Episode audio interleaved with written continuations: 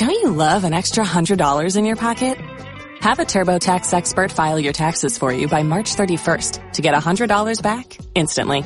Because no matter what moves you made last year, TurboTax makes them count. That means getting $100 back and 100% accurate taxes only from Intuit TurboTax. Must file by 331. Credit only applicable to federal filing fees with TurboTax full service. Offer can be modified or terminated at any time.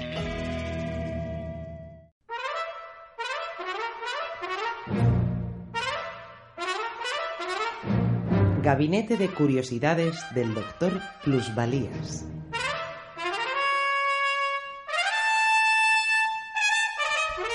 Exótica. Hoy presentamos La cuadrilla mágica de Jasper Maskelyne.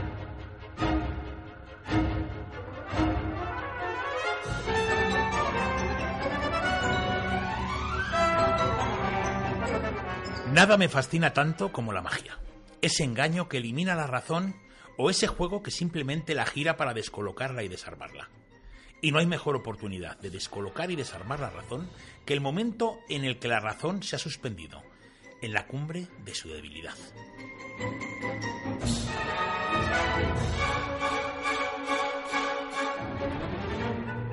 Por ejemplo, qué sé yo, en la guerra. ¿Podría la magia girar la razón en una guerra que la ha suspendido?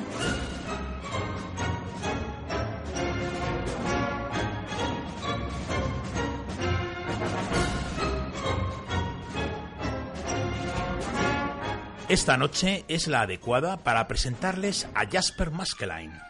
A Jasper Maskelyne, el mago. ¿El que desapareció en Kenia?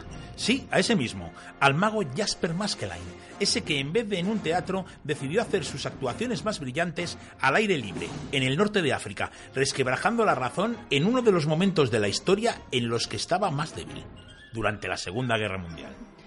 Sí, eso está muy bien, pero debería entregárnoslo para que aclare sus cuentas con el fisco. Hizo prestidigitación con su declaración de la renta y se dio a la fuga, el muy cara dura.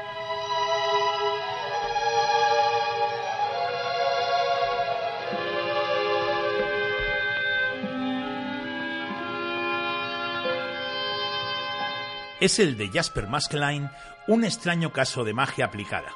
Pues como si de un hechicero se tratara, parece que decidió emplear la magia como arma de guerra. Y digo que parece porque no estoy yo dispuesto a poner la mano en el fuego por la credibilidad de un mago.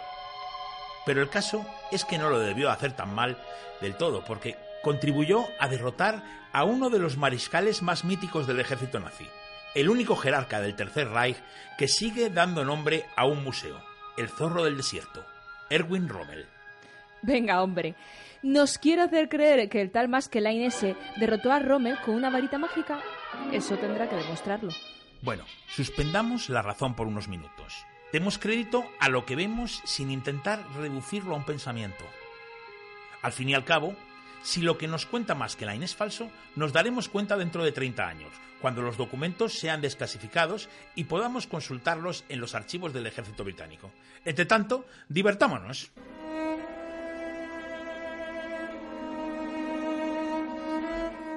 Hola, soy Jasper Maskelyne. Me recordarán de verme comer cuchillas de afeitar en los noticiarios de la agencia Paté. Cuadres, imbécil. Esto no es la televisión. Esto es el ejército británico. Claro, por eso vengo, para alistarme en el cuerpo de ingenieros y defender a mi país. Pero usted se ha visto. Si está hecho una piltrafilla. Y además, todos sabemos que usted no es ingeniero, que lo suyo no es la ciencia, que usted es mago, que le hemos visto comiendo cuchillas en el noticiario de Paté. Y eso sin hablar de lo viejuno que es. Hombre, sin faltar, que solo tengo 37 años.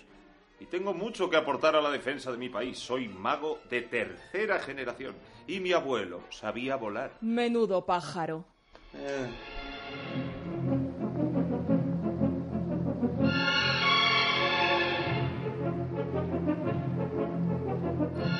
Jasper quiso hacer valer su pedigrí mágico. Él era conocido, pero no tanto como el fundador de la saga, su abuelo, el experto relojero John Neville Maskelyne, que con su amigo Cook fue dueño del Egyptian Hall, el mayor templo londinense de la magia del siglo XIX, donde Méliès decidió que quería ser mago.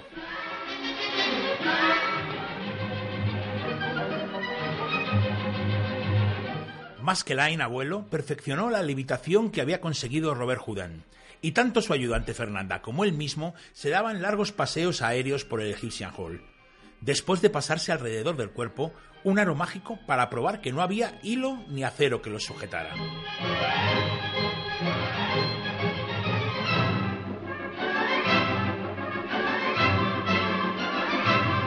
El ejército llegó a ofrecer a Maskelyne que realizara espectáculos para subir la moral de las tropas, pero Jasper no estaba por la labor y consiguió alistarse después de meter un acorazado alemán en el Támesis. ¿Quiere decir que capturó un acorazado alemán usted solo y lo llevó al Támesis? No, no. El acorazado no estaba preso, pero, pero afortunadamente para los británicos no era un barco de guerra, sino un diminuto barco de juguete. Utilicé un sistema de espejos para conseguir que el alto mando viera el barco enemigo en el Támesis. Hombre, si nos ha engañado a nosotros con lo listos que somos, ¿cómo no va a engañar al enemigo con lo tonto que es? Venga, a ver si es capaz de camuflar los blancos acantilados de Dover.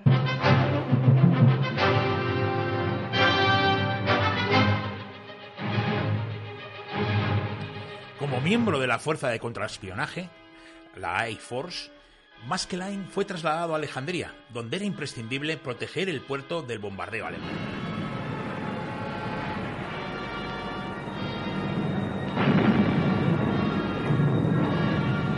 Pues a mí lo único que se me ocurre que no lo podemos hacer, pero claro, no, no podemos hacer desaparecer la ciudad. No, pero podemos cambiarla de sitio. Pero, pero qué más malachada es esa. ¿Y, y- y usted, y usted quién es? Yo, Maskelyne, el mago. ¿Quién voy a ser? ¿El que se come las cuchillas en el noticiario paté? ¿Qué necesita? Yo, soy un gran admirador suyo. Eh, Le, le doy, le doy 500 hombres, tenga. Eh, Quite, quite, que 500 comen mucho. Con 14 me sobra, pero eso sí, los elijo yo. Así sea.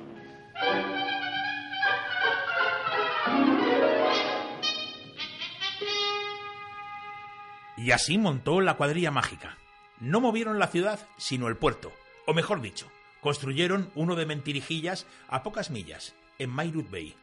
Para ello usaron atrezo y efectos de iluminación.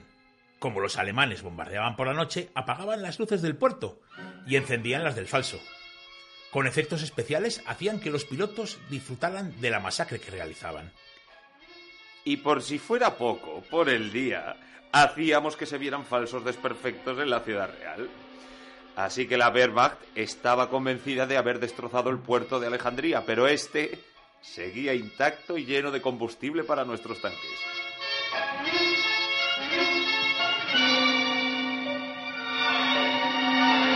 La cuadrilla mágica también protegía los tanques. Maskelyne diseñó una cubierta que, a vista de los aviones enemigos, convertía los tanques en simples camiones. Con salsa Worcester y heces de camello, creó una pintura que servía para camuflar ametralladoras, vehículos y depósitos. Pero su siguiente misión era proteger el canal de Suez.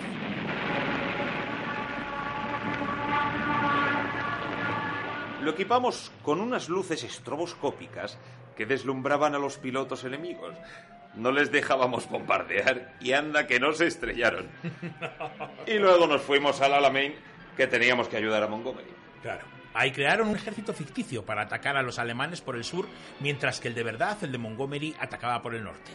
El zorro del desierto cayó en la trampa y reservó muchos efectivos para hacer frente al ataque que provenía simplemente de espejos, de tanques hinchables y de voces grabadas.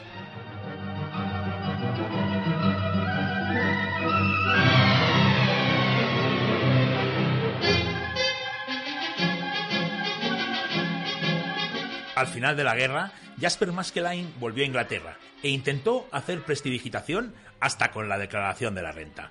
El último truco fue su ida a Kenia, donde regentó una autoescuela hasta que murió en 1973.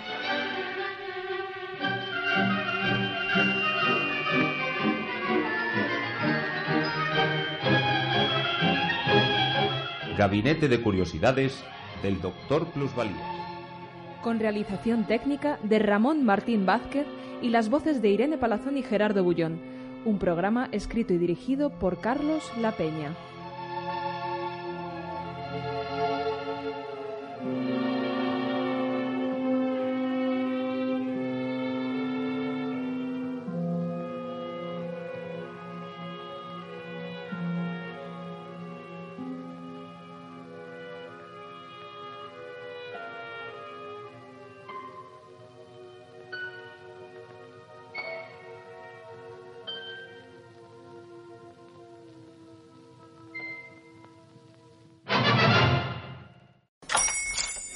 Hola, buenos días, mi pana. Buenos días, bienvenido a Sherwin Williams. ¡Ey! ¿Qué onda, compadre? ¿Qué onda? Ya tengo lista la pintura que ordenaste en el ProPlus app. Con más de 6.000 representantes en nuestras tiendas listos para atenderte en tu idioma y beneficios para contratistas que encontrarás en aliadopro.com. En Sherwin Williams somos el aliado del PRO.